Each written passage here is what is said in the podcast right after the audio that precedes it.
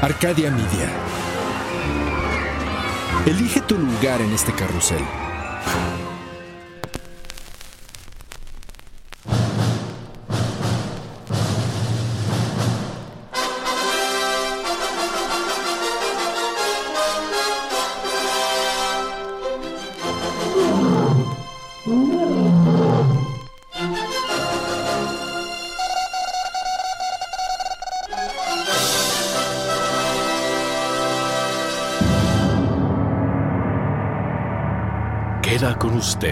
Su anfitrión, el doctor Torcuato Anarquímides Pérez, PhD.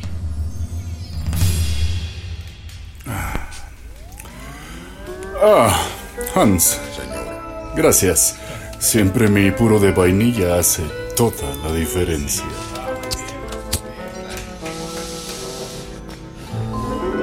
Ah, qué agradable huele esa primera bocanada cuando se enciende por primera vez un puro, una pipa o hasta en el inframundo terrenal donde muchos de ustedes conviven, un cigarro.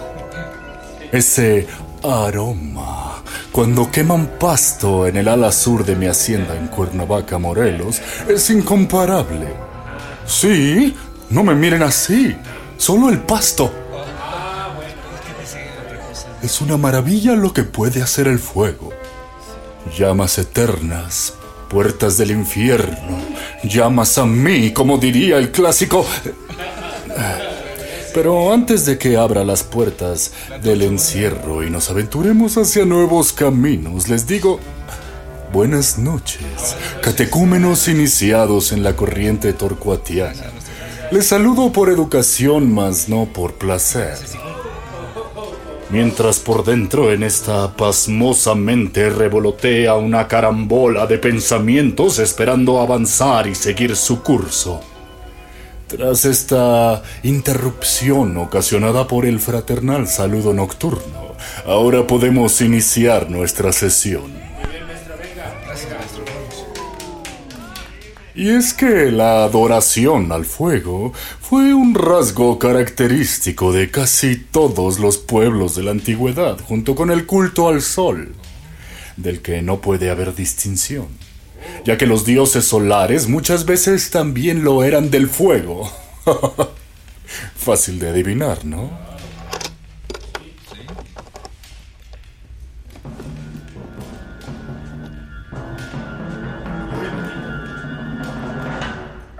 Así, junto con el agua, la tierra y el aire, el fuego es uno de los cuatro elementos de las cosmogonías tradicionales de Occidente. Está presente en todas las grandes religiones, en la alquimia, la astrología, filosofía esotérica y hasta en ese clubecito de muchachos con mandil llamado masonería. Serénate, mi ferviente Napoleón. Las creencias hay que respetarlas. De ahí la pluralidad y hegemonía que se da en las reglas de convivencia. Sigamos. El fuego está relacionado en diversas ocasiones con todo aquello que se renueva, lo que es purificado, aquello que constituye una nueva era o vida. Pero de igual forma fue usado para realizar sacrificios en muchas culturas. Sin embargo, ¿en qué momento el fuego fue casi circunscrito como un elemento casi único y exclusivo del mismísimo demonio y del infierno? Ah, ¿verdad? Qué curioso, ¿no? Hans, coloca otro leño en la chimenea para enardecer mi trono particular, por favor. Con su permiso, señor. Es así que el infierno ha sido nombrado de maneras diferentes alrededor del mundo. Por ejemplo, y solo para nombrar algunas, porque si no nunca se irían de este recinto, se le llama Helheim para los nórdicos. Gehenna es el purgatorio judío, infierno por los cristianos, Xibalbá para los mayas o Averno por los griegos, donde por cierto regía Hades y sus puertas estaban protegidas por el volcán de los Cerberos, que tenía varias cabezas. Ah, sí, lo sé, Napoleón. Un perro con una cabeza ya es suficiente. Ahora imagina uno con tantas. ¡Ay, te verías muy chic! De ahí mis poco agraciados seguidores que se comenzó a hablar acerca de la existencia de las puertas del infierno. Que para los que no sepan y teman como se debe son la entrada al inframundo. Desde este lado del mundo, claro, según la mitología clásica y algunas creencias religiosas y leyendas.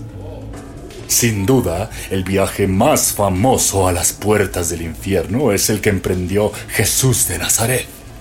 De acuerdo con el cristianismo, tras su muerte, Jesús pasó dos días librando una batalla contra el maligno, al que ustedes llaman Don Chamuco, y de la que salió vencedor el profeta de rizos largos.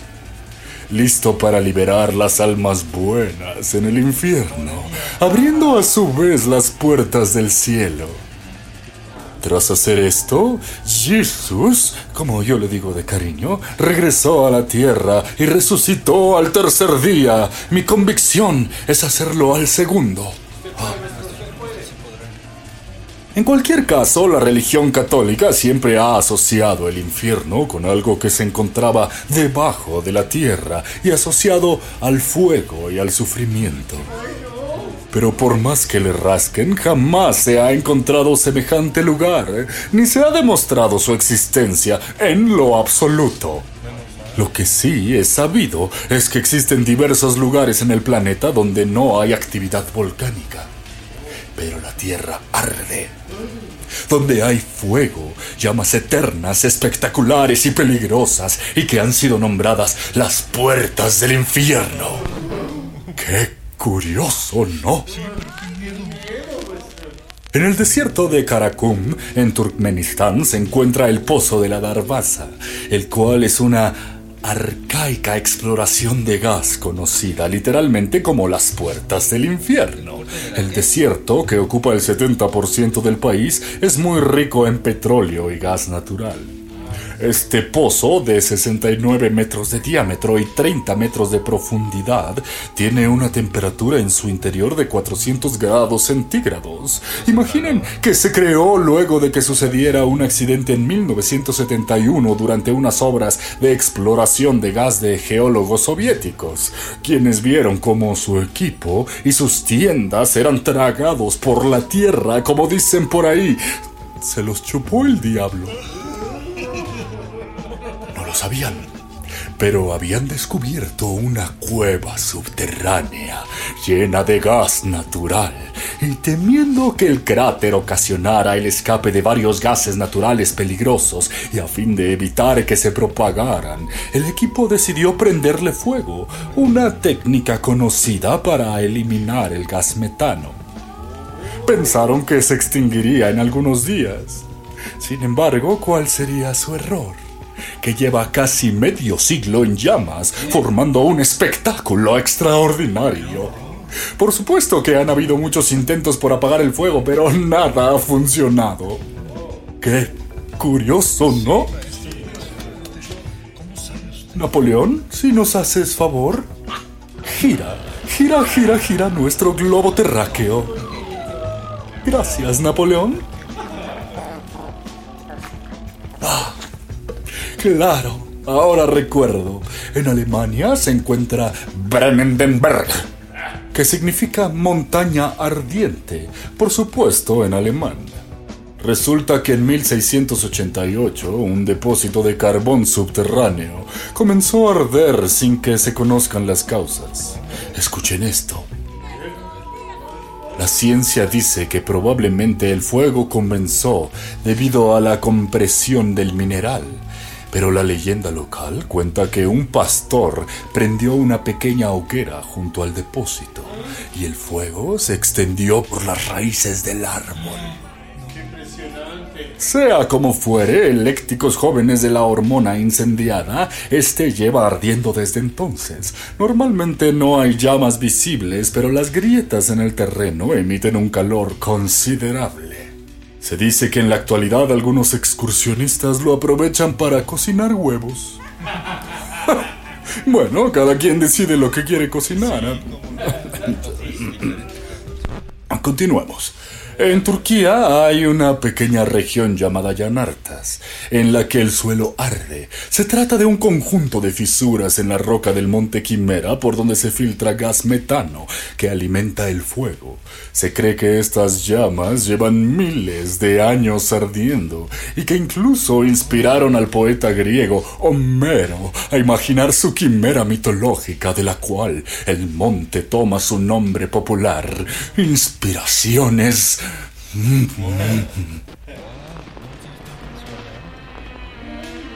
Leyendas aparte de Baba Gurgur, y sí, como mi querida adorada Baba, esposa de mi Babu. Babu. Comentario al margen, por cierto, pero situados en Irak, Baba Gurgur lleva ardiendo desde hace alrededor de 4.000 años. Se trata de un cráter en el centro de un campo petrolífero por el que se filtra... ¿Gas? Sí, adivinaron, gas. Además de producir las famosas llamas eternas que nos tienen tan atentos esta velada, Baba Gurgur genera asfalto de manera natural. Un material que los habitantes de la zona han utilizado en sus construcciones. Eso sí que es reciclar. Se cree que las llamas eternas de Baba Gurgur inspiraron el canto de los tres jóvenes en el horno, un relato bíblico sobre tres judíos a los que el rey Nabucodonosor intentó matar arrojando a las llamas por negarse a adorar a los falsos ídolos. ¡Qué fogoso, ¿no? Por otro lado, Azerbaiyán se conoce popularmente como la Tierra del Fuego. Y no es para menos, mis incautos aprendices. Yanardag es un pequeño monte donde la ladera arde de forma permanente, con llamas de hasta 3 metros de altura. La causa original del fuego se desconoce, pero su origen geológico está en un gran depósito subterráneo de gas que se filtra a través de la roca porosa. Hubo otros lugares de Azerbaiyán donde ardían llamas eternas muy similares. El más popular fue el Templo del Fuego de Bakú, un lugar de oración que funcionó hasta 1883 por la misma razón. Adelante, Napoleón. Veo tus bellos ojitos saltones pidiéndome dar la vuelta al mundo una vez más. Gira, gira. Oh, gracias, mi cancerbero del saber. Claro, sí, claro. Gwingen, una pequeña colina ubicada a unos mm, ¿Qué serán? 225 kilómetros al norte de Sydney, en Australia, tiene el récord de ser el depósito de carbón ardiente más antiguo del planeta. Lleva en llamas desde hace 6.000 años. Obviamente no se sabe qué inició el fuego, ni siquiera yo estuve ahí para verlo, ni tampoco ningún antepasado mío. Cada año el incendio eterno de Wingen se desplaza un metro en dirección a Sydney.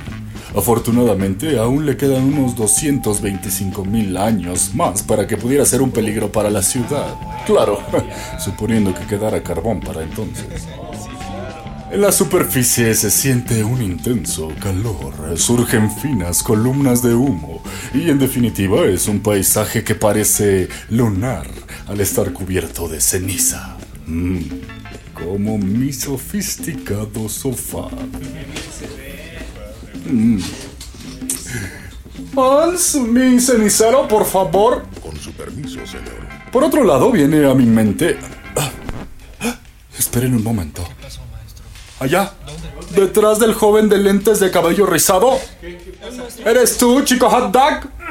Eran dos sesiones de detención. Sal, por favor, de mi estudio. Hasta la próxima ocasión puedes regresar. Así aprenderás a valorar mi rectitud, paciencia, sabiduría y solemnidad. Esto lo hago por ti. Vaya, cómo hacen falta ahora unas buenas puertas al infierno. Sí, lo sé, Napoleón. Me agrada que estés de acuerdo conmigo. Estamos conectados de una manera fantástica.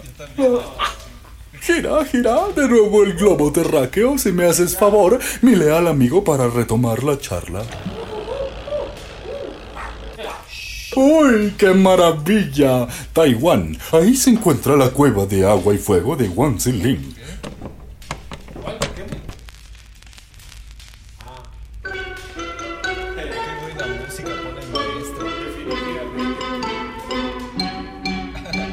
Están para saberlo, por supuesto, ni yo para contarlo, y menos a ustedes, pero en realidad no es una cueva, sino una pared de roca que tiene la rara combinación de albergar en su interior un manantial de aguas termales y otro de gas natural. El resultado de esto es un estanque de aguas cristalinas, del que emana fuego. ¡Qué curioso, ¿no? ¿Ah? En la actualidad la llama es discreta, pero hace décadas me tocó observar las llamas de varios metros y se dice que lleva activa alrededor de 300 años. Esto me recuerda a Chestnut Ridge Park en los Estados Unidos. Ahí una llama de 20 centímetros surge entre la roca por detrás de una cascada en el parque de la localidad. Es digna de una novela de fantasía. ¿Qué? ¿Dragones? No, no, no, no. No, no, no, no. No. Su origen no son los dragones, ni los gnomos, sino un depósito de gas a 400 metros de profundidad. Sean realistas si me hacen el favor. Por supuesto, hay otros lugares en llamas como minas de carbón que se encuentran en esa situación por errores humanos, ya que al excavar y no estudiar los terrenos de forma concienzuda, se encuentran con gases al interior de las minas que causan incendios interminables. Esos errores, con comillitas, por supuesto, no merecen mi atención para ser mencionados. Hoy mi interés magnánimo se centra en la naturaleza per se y sus misterios. Lo sé, Napoleón. Esos misterios por descubrir son interminables. Y entre todo este calor que nos brinda por la chimenea y la sugestión del mismo infierno, medito, repaso, me cuestiono y me respondo. Dispensen la interrupción. Hans, tengo la boca seca. Sírveme un Lamborghini en llamas. Aunque usted no lo crea. Gracias. Continuemos con esta impávida reflexión. ¿Cuántas veces hablamos del infierno? ¿Cuántas veces hacemos acciones que nos alejan de él o que nos acercan a él? De acuerdo con las creencias aprendidas y enraizadas de cada uno, lo que vamos aprendiendo en el camino, lo que se nos dice que es bueno y lo que es malo, lo que es malo y que lo hacemos injustificadamente o, a nuestro parecer, justificadamente, según nuestros intereses. Ah, el infierno. Tan absortos en la vida vamos que no nos damos cuenta de que nosotros forjamos nuestro propio infierno. Y que no hace falta que vayamos buscando sus puertas, vivos aquí y ahora con los nuestros, los de nuestro alrededor, con nuestra situación de vida, con las cosas que no aceptamos, pero que hay que bajar la cabeza para soportarlas y seguir viviendo. Como ahogados, sofocados en la incertidumbre, pero en el infierno creado por nosotros, a nuestro alrededor y dentro de nuestra cabeza y corazón. Hoy les conmino, catecúmenos del purgatorio estudiantil, a reflexionar lo que los lleva a ese infierno y les pregunto si realmente es tan difícil salir de él y sofocar esas llamas eternas que habitan en su interior. Los dejo con este bonito pensamiento. Silencio. Ya. Buenas noches.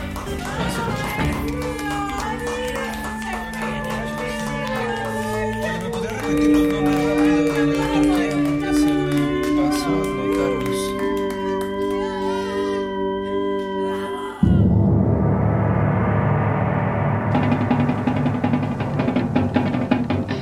fue una iluminada cápsula más, llena de grandiosa sabiduría y conocimiento, donde el doctor Torcuato Anarquímedes Pérez, PhD, desempolva sus libros y remueve el pasado para relatarnos la historia tal como él la vivió, a través de las crónicas torcuatianas. El doctor Torcuato desea agradecer de manera superficial a la ínfima colaboración de Juan Carlos Turel y Rubén Moya, pasando de largo y sin darle suficiente importancia a la recopilación de las bitácoras de expediciones torcuatianas por parte de Yolanda Castillo. Solo por compromiso, más no por obligación, da mediana aprobación a lo que dicen hacer Edwin Irigoyen y Luis Eduardo Castillo. Esta es una obra de la vida real. Ningún animal fue aburrido en la producción de este podcast. Derechos reservados a la izquierda. Sufragio efectivo, no reelección. Dino a las drogas. Come frutas y veganos. Arcadia Media.